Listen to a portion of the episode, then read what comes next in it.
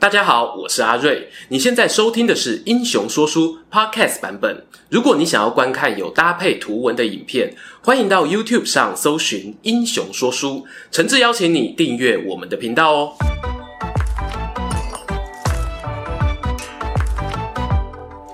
Hello，英雄说书的观众朋友，你们好，我是说书人阿瑞，替大家带来精彩的英雄故事。今天啊，要说的这个人呢，我想老观众都期待很久啦。他在以前哦，好多部影片里呢，都有以男配角的身份登场过，与夏侯渊啊、陈太、司马懿、邓艾等人搭配，堪称哦是最称职的绿叶。另一种说法呢，就是低调强啊。各位啊，掌声欢迎本片男主角。他是曹魏对抗蜀汉最有经验的长城，我愿尊称他一声雍州霸者郭淮郭伯霁。故事开始前呢，小小补充一下哦，雍州这个地名呢，常常在三国说书里提到，但实际位置究竟在哪呢？我只能跟大家说，岁月变迁。沧海桑田。虽然东汉光武帝呢定都洛阳时期曾设立过雍州，但不久后呢又取消。中间哦有没有复立，我不确定。不过至少《后汉书》里呢有写到，当董卓死后，郭李二人组入长安时，汉献帝下诏宣布雍州又回来了。雍州会这么神秘呢？又或者他地位摇摆不定？我想也与他地处京畿与西北军阀的缓冲地带有关，很容易有随着国家政权的兴衰而变动。范围呢，大概就是从长安附近往西延伸到凉州东边的部分郡县。而我们主角郭淮究竟有什么本事啊？能从这样一个动荡不安的地区崛起，赢得当地居民百姓的敬重呢？大家继续听下去。翻开郭淮的列传哦，会发现他是出身太原阳曲，位于洛阳北方。这在两汉时期呢，是相对偏远的郡县，处于汉人与游牧民族的文化缓冲地带。在帝国强盛的时候我，或许生活影响不大。但如果朝纲不正，国家走下坡时呢，朝廷能够给边缘城市的资源，恐怕哦就是最先被割舍的。东汉末年啊，就是那样的乱世。不过幸好呢，这时哦出了一个治世之能臣，乱世之奸雄，那便是我们《三国志》第一男主角曹操曹孟德。曹操击败袁绍，平定河北之后，北边呢虽然还是有些残存的地方势力，但整体来说，比起东汉灵帝时稳定得多。时间来到建安中期，我们郭淮有了当官的机会，他被推举为孝廉，在平原侯手下担任辅臣。平原侯是谁啊？观众朋友一定知道，就是文学素养深厚的曹植、曹子建。其实呢，郭淮家原本祖先哦是有当官的，阿公官至大司农，阿爸呢则是雁门太守。哎，没错，雁门就是那个魏国名将张辽的故乡，比郭淮老家哦还要更北边，更靠近外族一点。虽然呢，郭淮是有家世背景，但履历上啊写着出生地太原阳曲。没办法和什么颍川、私立那些天龙国蛋黄区相比，能够举孝廉从平原侯府出发，已经哦算是祖上积德了。不过我们郭淮也是很争气，没多久他就被从平原侯转调到武关中郎将曹丕旗下担任门下贼曹，再来呢又转到曹操丞相府中，升格为兵曹议令使。而且哦，还带着他一起随军征讨汉中哦。估计呢，这应该是建安二十年（公元二一五年）的事情。你看哦，郭淮能用短短五六年的时间，历经曹操父子三人手下工作，逐步取得信任，获准参与军事会议啊，他的办事能力呢，确实有受肯定。话说，就在曹操解决了汉中张鲁，准备班师回朝之际，他命令堂弟征西将军夏侯渊镇守汉中，同时也把郭淮留了下来，以行军司马的身份作为渊哥的副手。我们讲过啊，这夏侯渊三日五百，六日一千，什么意思呢？不是打工的日薪哦，一天三百也太少啊！欢迎呢复习一下虎步关右的专片。总之呢，夏侯渊哦是个打仗很厉害的将军啊，独独有个缺点，那就是个性比较勇往直前，有时候嗨起来啊，连自己主帅的身份都忘了。因此呢，如果能够有个副将当他的刹车皮，就能够发挥相辅相成的效果。曹操这个安排呢非常周到，他前脚离开之后，益州刘备啊就开始虎视眈眈的对汉中用兵。我们郭淮呢扮演称职的幕僚人员，替夏侯渊分忧解劳。殊不知啊，天有不测风云，人有旦夕祸福。我们翻开史书上的郭淮，没什么缺点，就是呢常常在关键时刻会生病。如果用今日的角度想哦，不免怀疑是不是肠燥症啊，还是怎样？压力一大哦，肠胃就未堪顶。在魏蜀两军哦，汉中僵持不下之际呢，郭淮挂了病号。说巧不巧，他一请假，夏侯渊呢就像拔掉刹车线的 Sky 哥啊，直接冲冲冲冲上了前线，和蜀军猛将黄忠激烈碰撞，当场阵亡。郭淮人接到消息呢，连忙抱病出阵，硬生生的把四散奔逃的士兵收拢起来，强撑着身体哦，召回人在前线的张郃，对士官兵们宣布：接下来啊，张郃就是你们的指挥官。要知道哦，他们的对手刘备可是沙场老狐狸呀，怎么会不知道现在战况十分危急？曹魏这边领兵的将军哦，稍微有那么一点没自信，整个大军呢大概就崩了。幸好郭淮与张郃呢都是非常值得信赖的台柱，硬生生的在汉水阻住蜀军进攻，没有让战线损失继续扩大，撑到了援军赶来。尽管最后曹操还是决定了主动把剩余军队撤出汉中，但他非常肯定郭张二人的表现，让张郃呢假节顶上夏侯渊的位置，郭淮呢继续担任司马辅佐，命令他们镇守在蜀道通往长安的出口陈仓，而这也是郭淮呢制霸雍州的开始。汉中之战后的隔年啊，曹操就因病过世，由长子曹丕接班。照惯例啦，这种政权交接时刻哦，比较皮的地区呢，总是要乱一下。西凉羌族与关中军阀开始躁动。郭淮以镇西长史兼真羌护军的身份，与张郃哦一起搭配凉州刺史张继，平定了这波叛乱。战争结束后呢，许昌那边也传来好消息，汉献帝感到大势已去。决定把皇位禅让给曹丕，这是改朝换代的大事啊！曹丕下令举办派对庆祝，一些派驻外地的重臣呢，纷纷赶回京城道贺，郭淮也不例外。他安顿好驻地军队后，立刻出发，但走到半路上哦，他的身体又拉警报，生病了。等到他抵达皇宫啊，文武百官早就已经开趴好几天，郭淮呢，成为最晚到的那一个。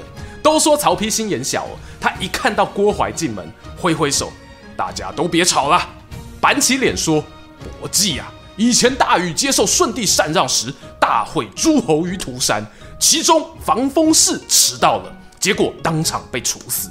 今天普天同庆，就你不长眼迟到，你自己说该怎么办？”郭淮啊，也是读过书的，不慌不忙回答。我听说啊，以前贤明的君王都会以德服人，到了大禹建立的夏朝，不得民心啊，开始用刑罚控制人民。今天皇上您荣登大位，我们齐聚一堂庆祝尧舜盛世再现，肯定不会出现像防风氏那样无辜冤死的案子了。你看这话说得多漂亮哦！虽然啦，郭淮以前在武官中郎府里当差，跟曹丕有很早就相识。但在小老板人生中这么重要的场合，自己却迟到，这个巴结的态度一定要有。郭淮呢，没有倚老卖老，反而利用对方举的典故送一顶高帽子回去，这让原本就喜欢钻研文字艺术的曹丕听了整个身心舒畅啊！好，马屁有理，迟到无罪啊！当场呢封给郭淮雍州刺史的高位。我觉得呢这个位置哦，对于郭淮来说算是晚给的。如果不是因为他欠缺独领一军的经验，加上呢个人身体因素影响，当年夏侯渊意外身亡时，曹操有很大的机会直接呢拉拔他担任地方主官。Anyway 啊，迟到总比不到好啊。去参加 party 是这样，升官发财也是这样。郭淮当上雍州大主管之后呢，不止摆平了当地企图造反的势力，对于一些主动归降的部落也是细心打理，都会询问他们的家族状况啊、男女比例、啊、老人年轻人各多少啊。我看再下去哦，你就要帮居民制作户口名簿了吧？是人呐、都可以感受到关心的。雍凉地区的外族呢，也感受到郭淮与其他镇守地方的将军不太一样，并非有一味想用武力征服，因此呢，纷纷对他表达了衷心的敬佩之意。不过，雍州刺史这位置呢，并非啊能让你安稳种田的爽缺。南方的蜀汉呢，始终没有放弃北伐曹魏、复兴汉室的梦想。曹丕过世后，曹睿即位。公元二二八年，明帝太和二年，诸葛亮发动了气势如虹的第一次北伐。大家哦，总是记得马谡被派去守街亭，用精湛的爬山技术，让自己从配角变成主角。今天呢，我不容许他抢了郭淮风采。这时候啊，郭淮已经在雍州蹲了超过五，对于长安以西的羌胡部落情形，可说是了若指掌。本场战争中呢，张合击破马谡很抢眼哦，但郭淮同样有攻下蜀将高翔的列柳城，而且呢，高翔可是没有犯什么布阵错误哦。街亭列柳双双失陷，是让诸葛亮不得不撤兵的重要关键。另一场有名的交锋呢，就是发生鲁城之战的第四次北伐。同样的哦，过去我们都把镁光灯焦点聚集在司马懿、张合、诸葛亮三人身上。那一次作战哦，很难得，魏蜀双方都面临粮食不足的问题。蜀军这里呢，据说诸葛亮运用木牛流马的黑科技呀、啊，硬生生拉长战线。至于曹魏方面呢，幸好有郭淮哦，几年来的深耕地方。他从关系友好的部落那边紧急调运粮草支援，这才有办法支撑到后来蜀汉内部发生李严补给延误的事件。否则战况哦要怎么变化，还充满无限的可能。当然啊，不得不提的呢，还有公元二三四年诸葛亮的最后一次北伐，蜀军呢驻扎在五丈原，司马懿有负责全力防守。当时大家都认为呢，诸葛亮一定是要大军正面推进。只有司马懿与郭淮持相反观点，他们认为啊，蜀军已经知道我们布置了防御阵型，肯定不会硬碰硬啊，而是绕到其他地方使出兵法上的攻敌之必救。那个必救之地呢，叫做阳遂哦。容我岔个题啊，过去常有个印象是呢，诸葛亮在北伐作战后期，好像战术渐趋保守，没有什么骑兵啊，只是做个样子，好像打赢也好，打输也没关系哦。今天的这一段记载呢，刚好可以当做反例。诸葛亮不是不想出骑兵，而是曹魏这里呢也有能人啊。很多骑兵如果被挡下了，在史书里呢就只能够留下两句话的淡淡无奈。郭淮呢在阳遂哦堵住敌方的奇袭，诸葛亮的人生呢跟着就走到尽头。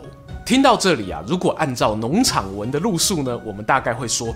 哇，所以郭淮是个用兵不下诸葛亮，甚至超越司马懿的男人嘛？其实啊，上战场久了，怎么可能没吞败仗呢？就跟棒球场上投手一样哦，除非是短局数啦，否则投一整季下来挨几支全垒打是合情合理的。郭淮在对抗蜀军的过程中呢，也曾经有在阳西被魏延大败的记录，胜败乃兵家常事，能够带着笑容走到最后的才是赢家。诸葛亮呢，带着遗憾病逝五丈原，蜀汉在后面接棒的又会是谁呢？各位观众猜到了吗？蜀汉哦，接下来主动攻击的将军居然不是姜维，而是当时在阴平担任太守的廖化。公元二三八年哦，廖化发觉曹魏的凉州地区有叛乱，他直接一个先斩后奏，没有等后方支援呢，就先带兵进攻。郭淮仍处在长安与凉州的中间地带，他先派出了广魏、南安两地的太守去迎击，同时也上书给皇帝曹睿，说明自己的战略。然而廖化这场战争呢，完全展现出他老将的身价，连破魏国两位太守的援军，打穿了从阴平通往凉州的道路，也替姜维呢接下来的作战打下基础。后诸葛亮时代的北伐正式展开。郭淮哦，要如何应对截然不同的敌方战略呢？如果检查孔明与姜维的北伐路线哦，会发现呢有个很大的不同。阿亮啊，不断尝试把战线从陇西往东边长安的方向推进，可是姜维呢，却常常选择先往西边打。这绝对不是因为姜维跟柳皇叔一样是路痴哦，而是因为呢，北伐曹魏势必会经过雍凉地区，而雍凉地区的战争胜负呢，往往啊就掌握在羌族部落的支持度上。用观众朋友熟悉的选举术语来说啊，魏蜀两大党呢，在雍凉地区的基本盘是魏大于蜀，因此呢，过去诸葛亮选择不要在凉州停留太久，想尽快推进长安。等大局已定呢，凉州啊自然也会倒向胜利的那一方。但是啊，姜维与诸葛亮有个不同点哦，他是陇西本地人，对他来说，羌族的力量呢是有机会可以拉拢的。那郭淮又该怎么办呢？郭淮虽然他不是陇西在地，可是啊，他靠的是过去勤跑基层累积的人脉，还叫做翠丁敏球过来行，竟然啊也逆风高飞，拔去了不少姜维哦在部落里的庄脚。曹魏正始元年时呢，姜维联络羌族盟友，共同出兵陇西，而郭淮啊也率军应战。把姜维呢打退之后，他没有直接撤军，而是就地安抚了三千多户部落居民，说服他们哦搬家到关中地区。没错，迁户口的概念啊，直接来个釜底抽薪，让姜维能够煽动的对象越来越少。到了正始八年，凉州羌族发生大乱，不确定哦是因为天灾啊，还是人为因素影响。这一次动乱呢，涵盖了魏蜀两国控制的范围。姜维与郭淮呢，当然也各自出兵平乱。姜维心想啊，军队都出门了，顺便打一架也不亏啊。他搞定部落后哦，就尝试进攻曹魏。而郭淮这边呢，原本他的部下是建议学姜维那样，先平定境内的羌族，再全心攻击敌。不过郭淮判断啊，姜维用兵神速，如果魏军呢先安内再攘外。恐怕来不及处理内乱，外部就已经被蜀军打破缺口了。于是他命令过去老长官夏侯渊的儿子夏侯霸坚守在韦赤这个地方呢，拖住姜维进攻，自己放下羌族叛乱先不管，率领主力部队赶往救援，最后我成功击退了援军。当然啦，历史没办法倒带哦。我无法说，万一郭淮选择另一条路，姜维北伐呢，就一定会成功。但我个人认为呢，身处在那个战火频传的前线，指挥官的每一个抉择，其实都牵动着驻地官兵的命运。而郭淮他能够守住那么多波进攻，都是一次又一次的成功选择累积而成的。隔了一年，姜维卷土重来，这次哦，带上了先前表现亮眼的老将廖化。姜维自己先去羌族部落联络盟军，命令廖化呢在前线驻军等待攻击。那郭淮又要怎么应对呢？他再次请出夏侯霸，同样的呢又请他哦去拖住姜维。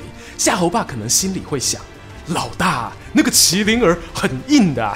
郭淮安慰他：别怕，我打完廖化就去帮你。这场战争呢，我们在廖化的影片里也有说过，姜维呢为了救援友军，拖慢了自己行动的脚步，北伐最后无功而返。就在魏蜀西线战场啊打得火热之际呢，郭淮收到了一个晴天霹雳的消息，朝廷中央发生重大变故，那就是我们前两支影片讲到的正史之变。正史之变又称高平陵之变，这一场魏国有史以来最大的政变啊，使得曹家政权旁落到司马家的手中。人在前线的郭淮，由于常年驻军雍州，并没有太过鲜明的中央派系色彩，加上哦过去呢也与司马懿并肩作战啊，合作愉快，他就被升官为征西将军。但是啊。郭淮的手下之前呢苦干实干哦，硬扛姜维好几波攻击的夏侯霸就没那么幸运了。夏侯一家呢，由于有曹魏皇亲国戚的身份，对于司马家来说呢，就像个不定时炸弹。在担心被秋后算账的压力之下，夏侯霸选择逃亡到蜀汉，而代替他成为郭淮左右手的呢，也是大家很熟悉的名将邓艾。关于夏侯霸与邓艾的故事呢，我们都有做过专片解说，欢迎哦新朋友参考，老观众复习呀。这里呢，容我做个快转。步步高升的郭淮呢，终于啊还是被朝廷中央的政治风暴给扫掉红台 boy。高平陵之变过后两年，淮南三叛中的王陵之乱爆发，扬州刺史王陵啊被以谋反罪逮捕，株连三族。你说扬州那边的动乱啊，关雍州郭淮什么事呢？不幸的是哦。郭淮的老婆就是王林的妹妹。没多久，京城的使者来了，他们带着公文啊，表示要收押郭夫人。第一时间呢，郭淮并没有抗命，让妻子呢被押上了囚车。但这消息有传出去没多久，附近的羌胡部落头目一窝蜂的来到将军府外，人数啊超过数千人，表示呢希望我能救救夫人。但郭淮忍痛拒绝。等到囚车出发后啊，郭槐的五个儿子还不放弃，纷纷跪地叩头，连额头哦都渗出鲜血，哀求父亲啊一定要救妈妈一命。郭槐的心也是肉做的，终于忍不住对左右亲信摆一摆手：“去吧，你们去把夫人带回。”命令呢，一传十，十传百。将军府外的部落头目听到啊，都士气大振，立刻组成一支郭夫人救援特遣队，几千名骑兵哦，没日没夜的追赶囚车。数天后呢，郭槐的妻子毫发无伤的回到家中。郭槐当然知道自己这个决定哦，影响深远。身为主官却不服中央命令，那是杀头的大罪啊！他亲自写了封信给司马懿，上面提到哦，身体发肤，受之父母。我不忍心啊，看到儿子们为了妈妈自残身体。如果儿子不在了，我大概啊也没办法活了。我知道自己违反了国家法令，要怎么处理，请大人看着办吧。据说司马懿看完信后呢，没有多说什么，就原谅了郭淮。这一封诉诸父子之情的信，是不是哦有让司马懿想起了他的两个儿子司马师与司马昭呢？某种程度上啊，在高平陵之变中，他们同样也是违法犯纪的。不过大家仔细想想哦，从王陵叛变到司马懿过世，其实只有短短一个多月的时间呐。郭淮那封信最后是司马懿看到，还是手握大权的司马师看到？这个答案大概只有当事人自己心里明白了。公元二五四年深冬，司马师呢安排新皇帝曹髦登基，不到半年后，郭淮因病过世。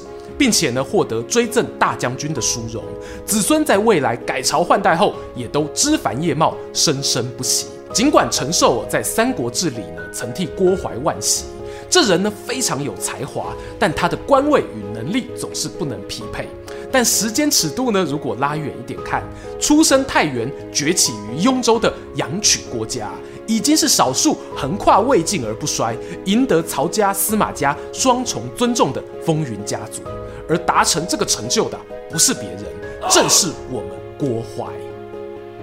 喜欢今天的故事吗？英雄说书需要你的支持，让好故事被更多人听到。动动手指订阅我们频道，打开小铃铛，选择接收全部消息，这对创作者的帮助非常非常大。如果你还想要给我们更多鼓励，也可以扫描加入会员 QR code，用每个月一杯咖啡的钱赞助我们的内容创作。这里是英雄说书，我们下次再见，拜拜。